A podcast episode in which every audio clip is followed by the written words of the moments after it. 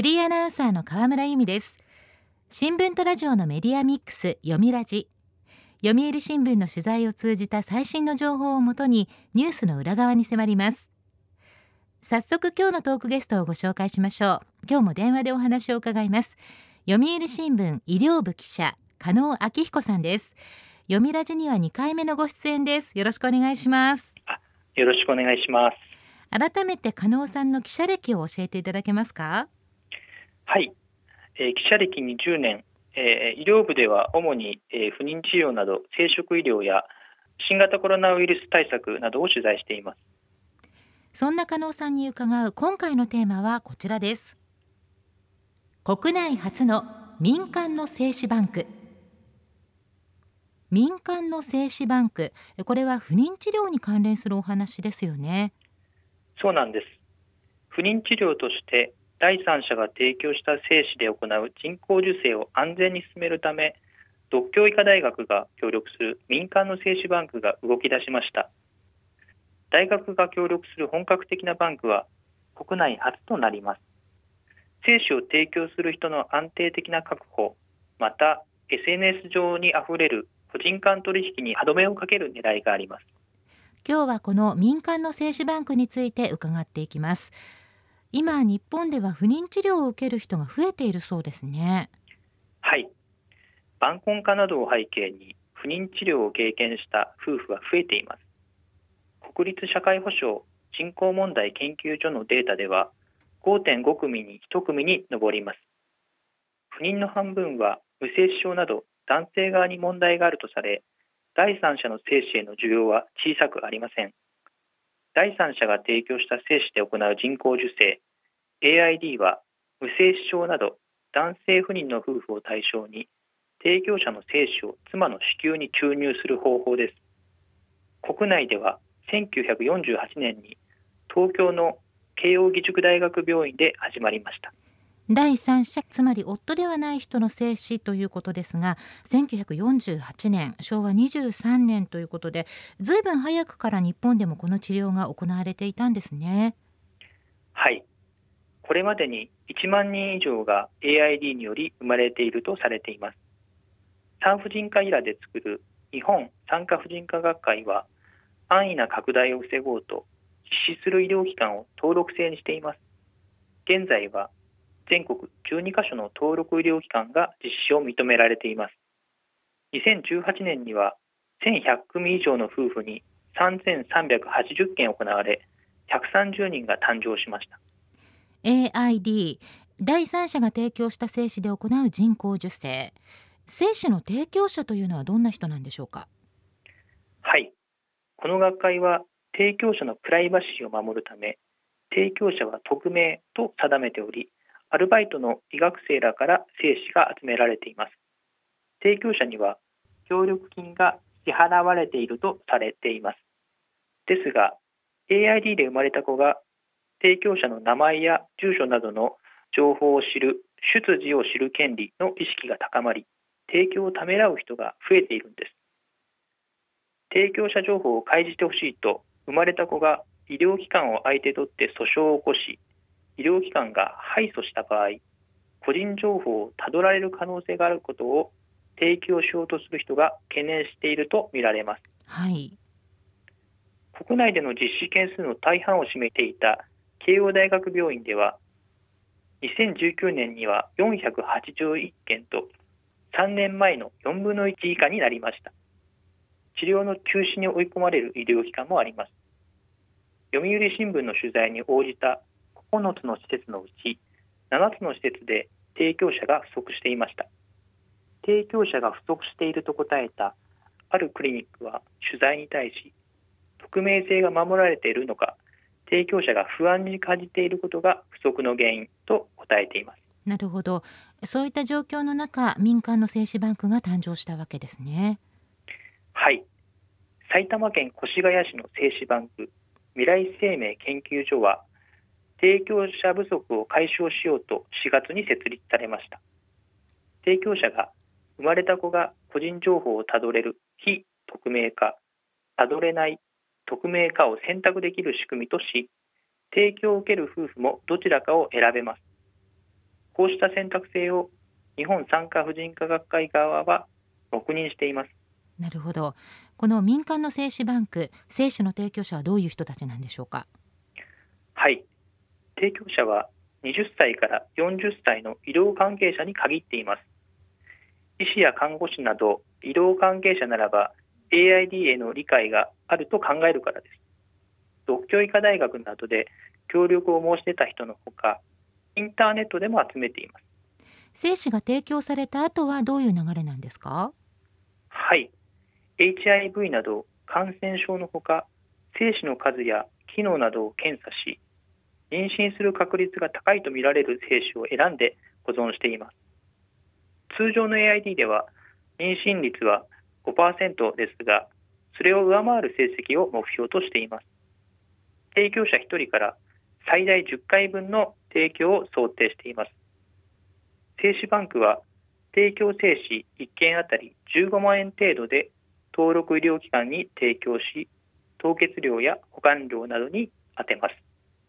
提供者には交通費と協力金が支払われます。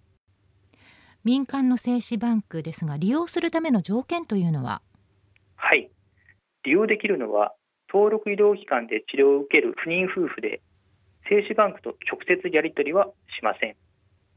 すでにバンクの利用を検討する登録医療機関があるほか新たに AID を始めたいとして同学会に登録の申請を予定する医療機関もあります実際にもう始まっているんですか？いえまだ始まっていません。精子の採取から検査などで半年以上かかるため実際に提供できるのは来年以降になると見られています、はい、特許医科大学側は運営に直接関わらず提供者の血液検査など技術や人材の面で協力するとしています。未来生命研究所の社長で独協医科大学泌尿器科医の岡田博特任教授は提供者の不足は深刻だ。精子バンクの活用で安全で適切な治療を受けられる患者を増やしたいとし年間500件の提供を目指すとしています。これは AID を必要とするカップルには朗報ですよね。精子バンクに期待の声が上がっていますがただ課題もあります。関東地方に住む精子症の33歳の男性を取材しました。この男性は精子バンクの設立を歓迎しています。2018年に AID を受けようと登録医療機関の一つで国内の実施件数の半数を占めていた慶応大学病院に問い合わせましたが予約でいっぱいと断られています。慶応大学病院は提供者不足から新規受け入れを停止していたからです。この男性は安全で供給が安定した精子バンクが軌道に乗れば患者の救いになると語っていました。一方バンクが民間経営であるため破綻した場合個人情報が漏出しないかを不安視する声もあります、はい、また AID で生まれた子が提供者の情報を得る出自を知る権利をめぐる問題もあります出自を知る権利を認める動きが海外で広がり始めています。イギリスやドイツスウェーデンなどが法律で認めています。ですが日本には法律がなく学会が提供者のプライバシーを重視しておりバンクも匿名を希望する提供者の意思を尊重するとしています。これは以前から指摘されている点ですよね。そうです。この精子バンクは提供者をたどれる非匿名化たどれない匿名化カップルが精子を選ぶ仕組みです。成人後に AID で生まれたことを偶然知った東京都の40代の会社員の女性は出自を知る権利は子どもが本来持つ権利だ。匿名を希望した提供者の精子を親が選ぶと子は権利を行使できないと問題視しています、はい、また人の精子や卵子受精卵の売買は法的に禁止されていませんがこの精子バンクは15万円程度で登録医療機関に精子を提供するため精子売買に当たるのではないかと倫理的な問題を指摘する声もあります。なるほど。読みラジ。今日のトークゲストは読売新聞医療部記者加納明彦さんです。テーマは国内初の民間の精子バンク。引き続きよろしくお願いします。よろしくお願いします。第三者の精子提供による人工授精 AID 民間の精子バンクが運用をスタートしたものの生まれた子どもが精子提供者の情報を知る権利。つまり遺伝子上の父親が誰かを知る権利には課題が残るということでしたが何かこれに対して対策は取られているんでしょうか？はい。この問題の検討を進めるのが超党派の生殖補助医療の在り方を考える議員連盟です。自らも不妊治療の末アメリカでの卵子提供で子供を授かった衆議院議員の野田聖子さんが会長を務めています。第三者の精子や卵子を使った生殖補助医療の親子関係を定める民法の特例法を見直し出自を知る権利を保障するために独立行政法人で提供者情報を保存するとした素案を今年の夏に作成しています、はい、年内に改正法案をまとめ来年の通常国会にも提出する考えです。出自を知る権利が法律で明文化されれば、精子バンクはその後は匿名の選択肢はなくなる可能性もあります。しかし、昨年12月にこの特例法が成立した際、出自を知る権利については合意形成が難しく、先送りされた経緯があります。実は20年近い前の2003年に厚生労働省の厚生科学審議会の部会は第三者から提供された精子や卵子を使った不妊治療のルールを作るために報告書をまとめています。どういった内容なんですか？はい。AID で生まれた子どもが15歳になれば氏名や住所などを含む提供者の個人情報の開示を求めることができるとするなど出自を知る権利を全面的に認めているのが特徴ですこのほか、公的な管理運営機関を創設する、営利目的での斡旋に罰則を設けることなどが柱でした。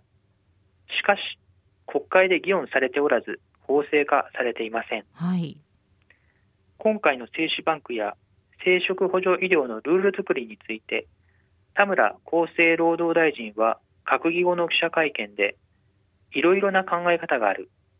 国民的な議論が必要だ。まずは国会で議論することが大事だと話しています。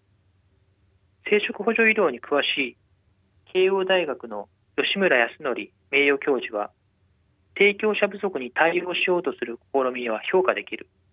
ただ、出自を知る権利を考えれば、提供者の個人情報を長期的に保存する公的な管理運営機関が必要だ。国が整備するべきだと話しています。国がルールを作るべきだとされる一方で国会で議論が進まないのはどうしてなんでしょうか？はいそもそも生命倫理が絡む問題は一人一人の価値観によって考え方が大きく異なっており意見集約が難しい事情があります厚生労働省の審議会の部会が2003年第三者から提供された精子や卵子を使った不妊治療のルールを作るために報告書を作ったと先ほどお伝えしました。しかし、この時、伝統的な家族観を重んじる意見など反対意見が相次いだため法制化できませんでした。なるほど。今回民間の精子バンクが設立された背景には何があるんでしょうか？はい。背景にはインターネットのサイトや SNS で医療機関を介さない個人間取引の広がりがあります。容器に入れた精子を渡すだけでなく、性交渉を呼びかけるケースもあり、トラブルも起きています。それにもかかわらず、法的な規制はなく、野放しの状態です。はい。独協医科大学の岡田博特任教授らが昨年行った調査では、ヤフーなどの検索サイトで、精子バンク、精子ドナーなどと日本語で入力したところ、140のサイトやブログが見つかりました。このうち96%の135のサイトに感染症の検査がない、連絡先が不明などの問題があったということです。また、およそ2割にあたる30のサイトでは、希望があれば性交渉によって精子提供すると言及していました。そうなんですか。はい。ネット上の個人間取引では未婚女性や女性同士のカップルなどにも精子が提供されています。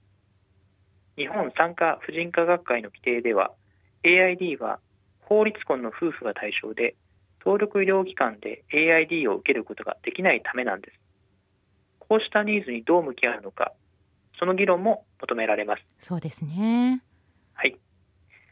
生命倫理政策研究会の野出島次郎共同代表は医療機関を介さないネット上の個人間取引は医療面だけでなく倫理面でもリスクが大きすぎる。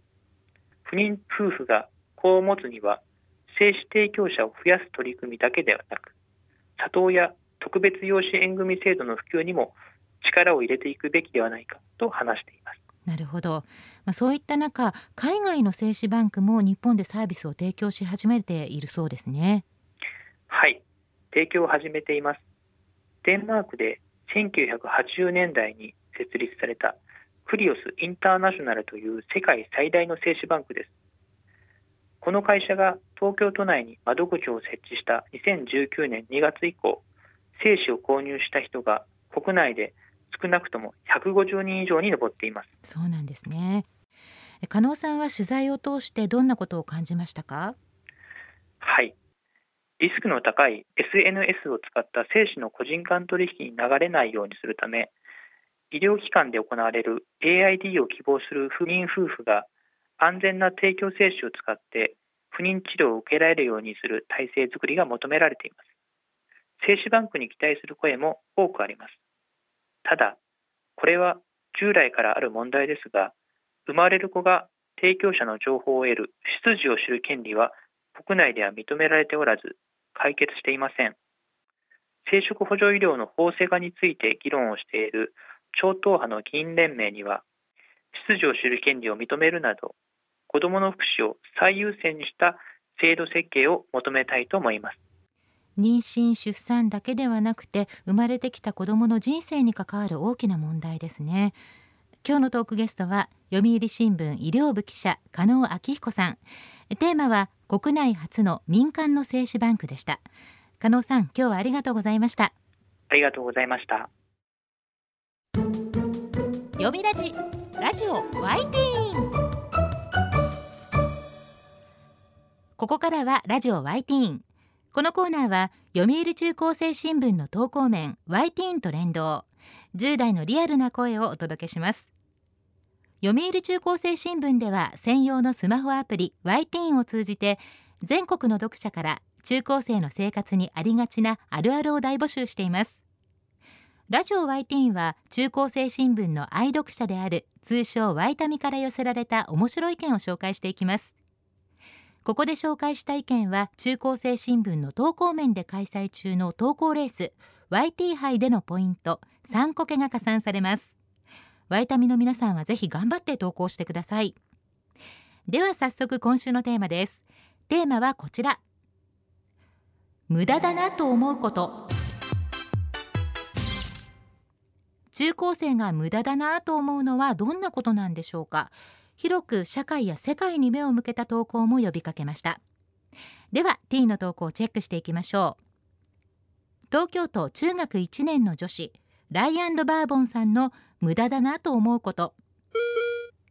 最近よく出る緊急事態宣言。出れば出るほど効果が薄れていくし発令されているのに感染者が増えていっているとも書いてくれています。いやこれは政府には耳の痛い意見ですよね。まだトンネルの出口が見つからない状況が続いています。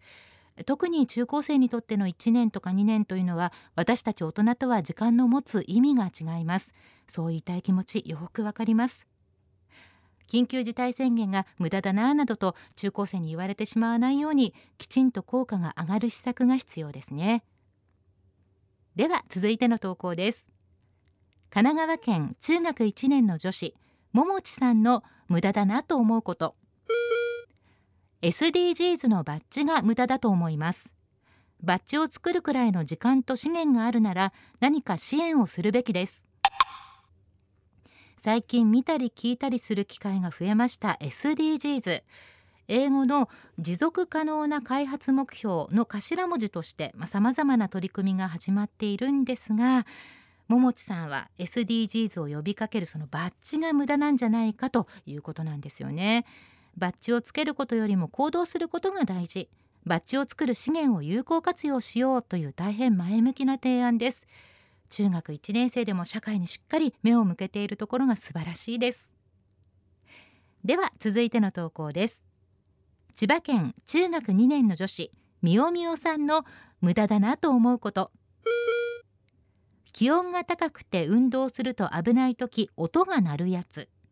先生があれ鳴った時気にせず部活続けるんですよね。ほんといらないと思う。熱中症対策として活用されていますアラーム付きの温度計。一定以上の温度になるとアラームで知らせてくれるという優れものなんですけれども部活の先生それ使ってるんだけどアラームが鳴っても部活は継続と。れでは意味ないかもしれないですね。先生それで大丈夫ですか？学校や部活の熱中症対策の徹底これからの課題ですね。では最後の投稿です。滋賀県高校1年の女子ペンタンさんの無駄だなと思うこと。人をネットで批判する時のエネルギー絶対いらない。本当にその通り100%同感です。そのエネルギーもっとポジティブな方向に使ってほしいですよね。ラジオ y ティーンテーマは無駄だなと思うことでした。読売中高生新聞は社会の最新トレンドを学べるニュース記事から受験に役立つ学習情報など10代の心を刺激するコンテンツ満載です。詳しくは読売中高生新聞のホームページやツイッター、インスタグラムをご覧ください。来週のテーマは心にぐさです。ラジオ y ティーン来週もお楽しみに。週刊ニュースラジオ読みラジお別れの時間です。今日は民間初の精子バンクの話題でした。来週のトークゲストは読売新聞社会保障部記者沼尻智子さん。金融機関の認知症対策についてお話を伺います。どうぞお聞きください。読みラジまた来週。